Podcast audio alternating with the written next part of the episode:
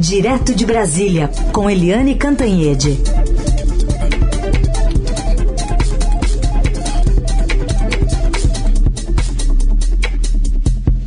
Oi, Eliane, bom dia. Bom dia, Raíssa Carolina, ouvintes. Oi, Eliane, bom dia, bem-vinda. Bom, com a cabeça prêmio, o chanceler pagou para ver. Partiu para o ataque contra o Senado. Olha, é, foi inacreditável, né? Porque é, o chanceler, que não é nada diplomático, né? A gente sabe que o chanceler Ernesto Araújo, ele na verdade nem deveria ser chamado de embaixador, porque ele nunca ocupou nenhuma embaixada, nunca teve agrimã para nenhuma embaixada. É, ele é, portanto, tecnicamente embaixador júnior né? Ele, quando ele foi escolhido, já foi uma surpresa, inclusive porque a grande credencial dele foi ter sido entrevistado pelo deputado Eduardo Bolsonaro. Ou seja, por que que o chanceler é chanceler? Ah, porque o Eduardo Bolsonaro aprovou a sabatina com ele. Bem, mas ele bateu de frente com a China, bateu de frente com a Alemanha, com a Noruega, bateu de frente com os Estados Unidos de Joe Biden, é, considerava o Donald Trump Deus, etc, etc.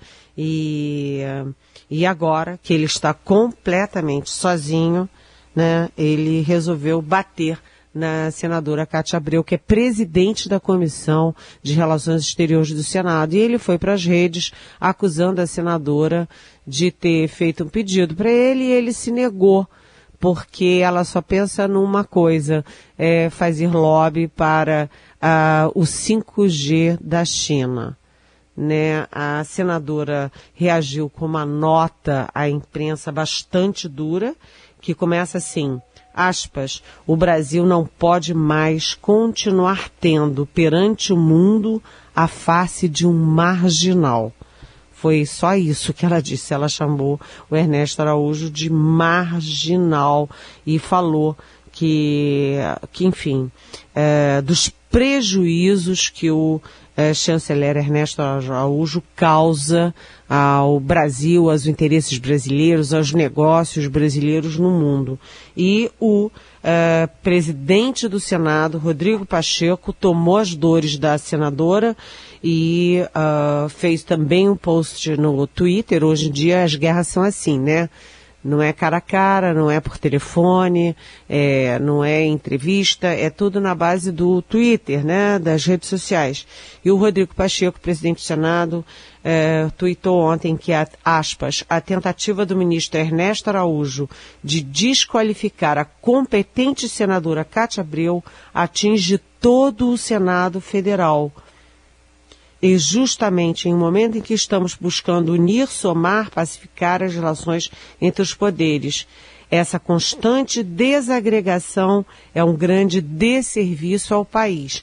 Assim como Rodrigo Pacheco, vários senadores também se solidarizaram com a Cátia Abreu, é, inclusive, por exemplo, a senadora é, é, Tebet, Simone Tebet, que concorreu a presidência do Senado com Rodrigo Pacheco, ou seja, Rodrigo Pacheco, o presidente, e a senadora Simone Tebet, que concorreu com ele à vaga, é, ambos rechaçaram a, a, enfim, essa agressão, esse ataque e essa injúria contra a senadora Cátia Abreu. Enfim, situação dele tá, tá ruim, do chanceler.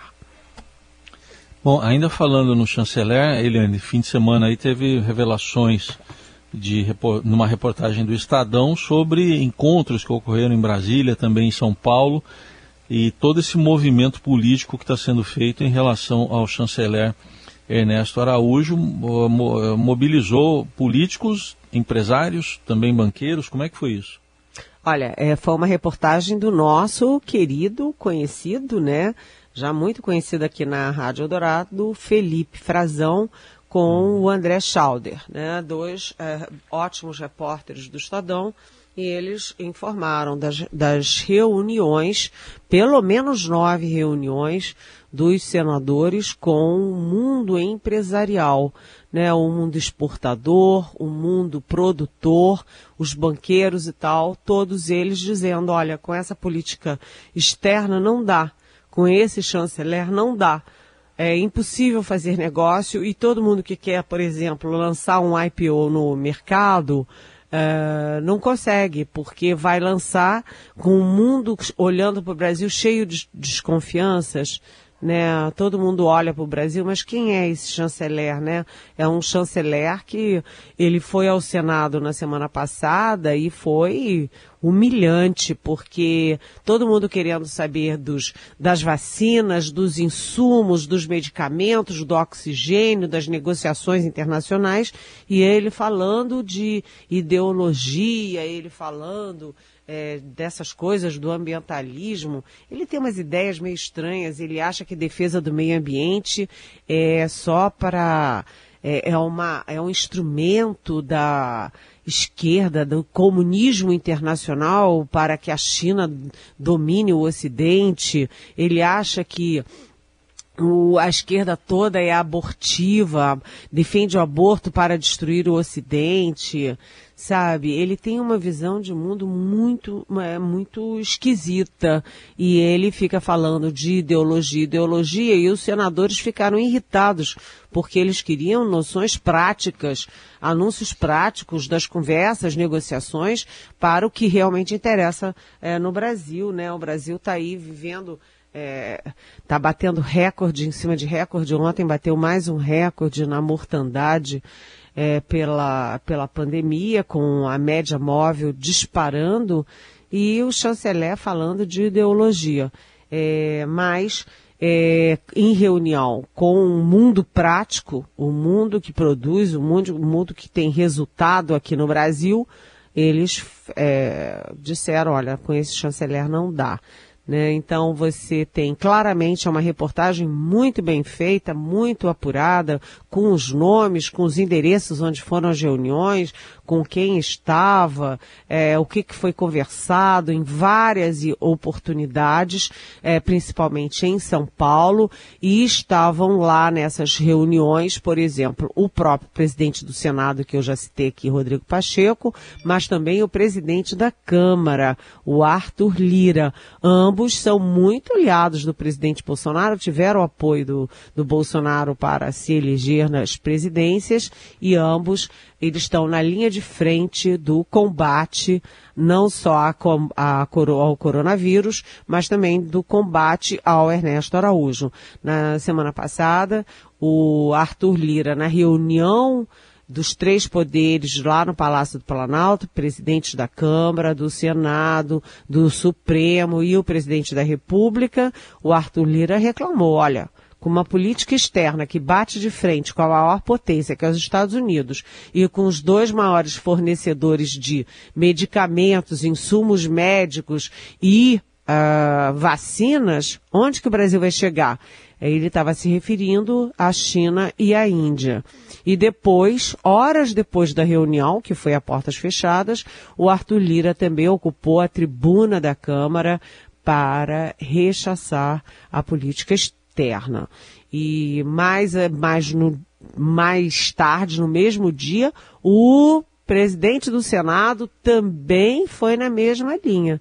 Não dá. Se você briga com toda, todo mundo, uh, como é que você vai negociar vacinas na hora que o Brasil precisa de vacinas, de oxigênio, medicamento? Não tem com quem negociar, não tem interlocução internacional. E o Pacheco falou isso na quinta-feira, voltou a falar na sexta. O presidente Jair Bolsonaro interrompeu a participação numa reunião do Mercosul, pelos 30 anos do Mercosul, para se reunir com o Pacheco. Ou seja, é, essa movimentação contra o chanceler não é só do Congresso, é do Congresso, é do mundo empreendedor e vamos falar, né? É também do mundo acadêmico, é da, da ABI, é da OAB, é dos ex-presidentes do Banco Central, do ex-ministros da Economia, é dos fundos internacionais. Ele não tem a menor condição de se é, manter no cargo. Muito bem. Bom, é um assunto então que ainda vai render e tem essa, essa pressão também sobre outros ministérios do Centrão, enfim, e desses empresários que estão procurando esses políticos aí no Congresso, ou se resume por enquanto ao Ernesto Araújo, Eliane? Não, é, é uma pressão, neste caso é, específico dos empresários com os presidentes da Câmara e do Senado, é uma pressão que atinge o Ernesto Araújo, do Itamaraty, e o Ricardo Salles do Meio Ambiente. A gente lembra, né, que os fundos internacionais, os maiores fundos internacionais, fizeram uma carta para o governo brasileiro recriminando as queimadas, o desmatamento e a política de meio ambiente do Brasil. E Uh, o Ricardo Salles também já foi alvo de ex-presidente do Banco Central, ex-ministros da Economia e representantes do agronegócio. Aliás, a Cátia Abreu não tem nada de esquerda, nada de chinesa, nada de comunista. Ela é uma líder ruralista de Tocantins, né? Então, a, o cerco ao Ernesto Araújo e o cerco ao Ricardo Salles não partem da esquerda. Né? A esquerda apenas adere a esse cerco.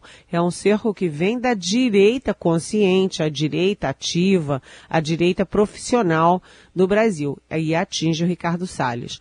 Né? Então, a gente está vendo que o presidente Bolsonaro está repetindo com Ernesto Araújo a mesma estratégia, o mesmo script que ele usava é, que ele usava para o, o, general Eduardo Pazuello, né? Nas entrevistas, nas manifestações públicas, diz que adora o cidadão, adora o ministro, ele é muito legal, muito bacana. Mas enquanto isso, ele articula nos bastidores para substituir o alvo. O alvo nesse momento é Ernesto Araújo. A grande pergunta é aliás, são várias grandes perguntas.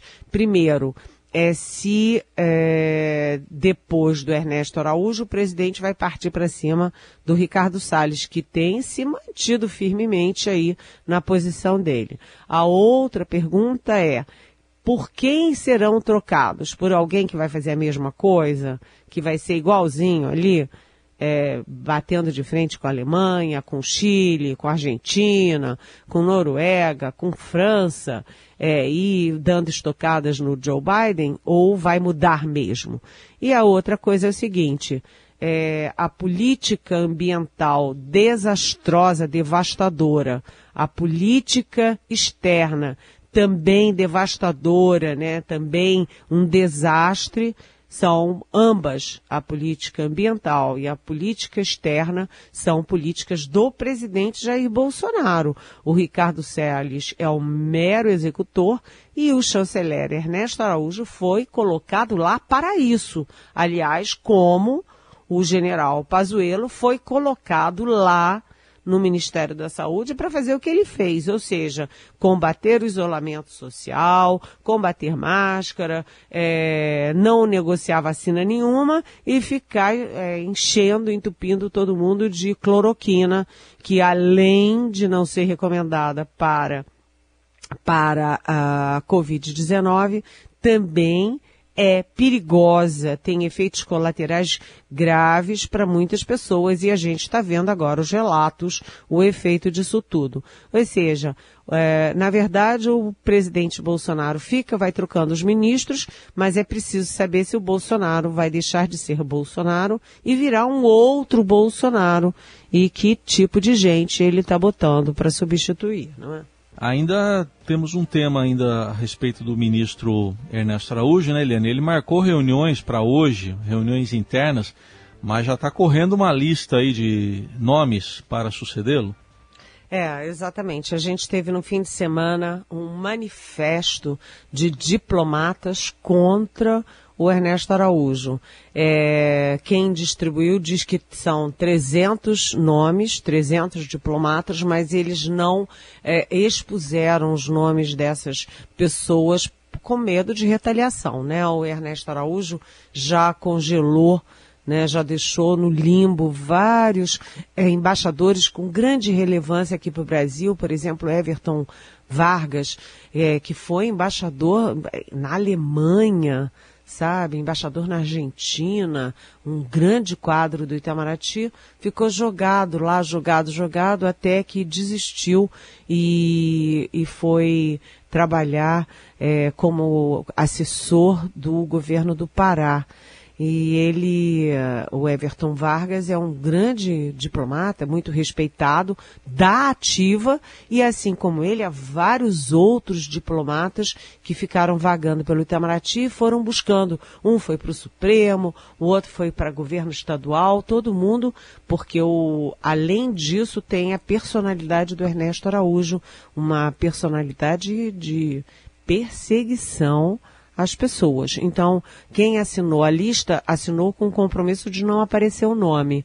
Essa lista está sendo guardada sete chaves e eu imagino o quanto Ernesto Araújo está tentando obter os nomes que estão lá. Mas ele, ele, o chanceler, hoje marcou uma reunião interna no Itamaraty para discutir a situação toda né, lá no Itamaraty, eu converso com o pessoal mais próximo do Ernesto Araújo, diz que, olha, não estamos sabendo nada dessas coisas de mudar o chanceler, a única coisa que a gente sabe é pela mídia, e a mídia contra o chanceler. Mas o fato é que não é a mídia, né? É o presidente do Senado, o presidente da Câmara, o grande capital, é, todo mundo é, já viu que assim, com essa política externa não dá. E aí, é, numa das conversas, o Fábio Farias. Fábio Farias é o ministro das Comunicações, mas ele vem se colocando como um, vamos dizer assim, um faz-tudo do presidente Bolsonaro. Ele atua muito politicamente, atua no marketing do presidente, dá conselhos, conversa daqui, conversa dali. E numa das conversas com o Senado, é, eles fez duas sondagens, o Fábio Farias. Primeiro, se o Senado aceitaria o nome é, do uh, almirante da ativa Flávio Rocha para o Itamaraty. E a segunda sondagem foi se o Senado aceitaria aprovar o nome do próprio Ernesto Araújo para uma embaixada vistosa né, no, no, uh, no exterior. E aí a resposta para a embaixada foi não, não, não vamos aprovar o nome do Ernesto Araújo, não vamos premiá-lo pelos péssimos serviços prestados à nação. Já no caso do Flávio Rocha, uh, os senadores ficaram em dúvida porque as pessoas não conhecem o Flávio Rocha. Ele é almirante da ativa, como eu já disse, da Marinha brasileira. Ele fala cinco idiomas e ele, por baixo dos panos, já tem feito missões diplomáticas eh, em nome do presidente Bolsonaro. Ele conversa bem com esse PIB, que quer a saída do Ernesto Araújo. Ele tem interlocução, de vez em quando vai para São Paulo para conversas com esse pessoal do PIB. Ele já fez, fez uma missão internacional junto à China, foi à China com um grupo brasileiro fazendo negociações. Aliás, né, uh, o governo brasileiro tem disso agora. Como você tem vácuo de gestão, todo mundo vai ocupando, né? Os senadores fazem a vez de chanceler, a ministra da Agricultura faz as vezes de chanceler, o, o almirante faz as vezes de chanceler, porque se esperar o próprio chanceler a coisa não anda mas o, além de tudo, o Flávio Rocha, ele está muito próximo do Bolsonaro, ele é que faz essas gestões para o Bolsonaro abaixar a bola, para o Bolsonaro é, ter mais cuidado nas palavras, nas manifestações, usar máscara. O Flávio Rocha tem muita atuação nisso. Agora, ele é da ativa. E como eu já sondei no meio militar, ninguém no meio militar é, quer mais um é, um oficial, né, aí de ponta, um oficial de nível de general, é, para atuar e, e, deixar rastros e marcas nas Forças Armadas. Então, a, é aquela coisa, se o Flávio Rocha efetivamente for é, indicado, que ainda há dúvidas, e se ele aceitar, a pressão será para que ele abdique do, da, da ativa, ou seja, que ele passe para reserva. E aí ele vai ter que decidir, ou passa para reserva, ou assume um cargo dessa, desse nível. Outra coisa é o seguinte, trocar um, um embaixador júnior que nunca foi embaixador em lugar nenhum por um almirante, né, é aquela coisa assim, né? O barco está afundando e põe um almirante, mas é, não é uma operação fácil, não. É, tem muita água para rolar antes de definir um nome para o Itamaraty. Bom, Eliane, vamos às perguntas aqui dos nossos ouvintes. É, só para contextualizar aqui a pergunta do Daniel, a gente teve é, na sexta-feira, no mesmo dia em que o governador de São Paulo anunciou que o Instituto Butantan né, vai autorizar a iniciação dos testes clínicos, ou vai pedir autorização, na verdade, para se iniciar testes clínicos da Butan, Butanvac, né, que é uma possível nova vacina contra a Covid, o governo federal também informou que outros imunizantes nacionais estão em estágio avançado. Aí teve uma fala é, do ministro da Ciência e Tecnologia, né, o, o Marcos Pontes, justamente é, trazendo a informação de que havia uma, uma, uma, uma, um imunizante junto com a Faculdade de, de Medicina de Ribeirão Preto, que também já estava ali pronto para autorização da Anvisa. E aí a pergunta do Daniel é a seguinte: eu acho ótimo a independência de universidades em suas pesquisas, mas me pareceu estranho uma vacina desenvolvida pela USP sem que alguém do governo do estado tenha tido conhecimento. Ele está querendo entender como é que foi esse timing aí em relação a essas duas vacinas anunciadas na semana passada, Eliane. É, é, Daniel, bom dia, bem-vindo. É, foi uma surpresa, né? De repente, no mesmo dia, a gente tem um anúncio de duas vacinas nacionais. Ficou assim, ué, né? Como é que é essa história? E além disso, o Butantan anunciou como uma vacina 100% nacional, Dória também falou isso, e automaticamente lá nos Estados Unidos, pesquisadores lembraram, olha, essa pesquisa de inocular o vírus é, em ovos não é uma pesquisa 100% nacional, brasileira não, isso é uma participação, é um consórcio e tem... Uh, tem aí a participação da, da Universidade Americana nisso tudo, enfim, ficou o, o que seria um grande anúncio acabou sendo maculado. Primeiro, por essa situação, né? É, afinal das contas, é 100% nacional ou é uma pesquisa feita por um consórcio em que, em que participam é, universidades americanas? E a segunda questão do timing também, porque a promessa é de que em julho a gente já tenha a vacina sendo aplicada em brasileiros maciçamente, mas ainda depende de autorização de teste 2 da Anvisa. Depois tem que ter autorização de teste 3 da Anvisa. Né? Depois tem que ter autorização de uso emergencial. É, aí tem que ter também as condições de fabricação. É complicado. E no mesmo dia a gente teve é, Daniel, aquele anúncio, né, horas depois, é, do Marcos Pontes, ministro de Ciência e Tecnologia, é, e do ministro da Saúde, o, o, Marcelo Queiroga, de que, olha, o governo federal também tem, é aquela história, se o Dória tem uma vacina, tem a vacina do Dória, tem que ter a vacina do Bolsonaro. Anunciando aí é, uma vacina também é, com a USP de Ribeirão Preto. Aí também é a mesma coisa, tem que fazer todo esse processo. Só que no caso da vacina da USP, é, anunciada pelo ministro de Ciência e Tecnologia, um, eles foram muito mais cautelosos, porque a perspectiva de vacinação da população em massa é só a partir de 2022. De qualquer jeito, a gente tem a promessa de duas vacinas, mas ainda são é, dos pássaros voando. Não, não tem vacina para ciumeira ainda, né? Não, não, a vacina não. é só do anúncio. Mas ah, vacina, vacina, vacina, não tem. E vacina para ciumeira, principalmente vacina para ciumeira de homem. que é, é pior. Pior, muito pior. É uma cepa muito mais complexa, entendeu? É. Ainda não tem, não. muito mais complexa, é. Variante. Variante. a variante, a variante Dória versus Bolsonaro, Bolsonaro versus Dória, essa exige uma vacina. Olha, tem que ser. E tá uma... tomando também o território nacional, né? Ah, tá, com certeza. tá dominando. Só não está sendo exportada ainda. Ninguém quer saber do Brasil nem de ciúme do Brasil. Ai, ai, ai. Bom, Eliane, então ficamos por aqui. Amanhã tem mais. Boa semana para você, viu? Um beijo. Boa semana. Beijão.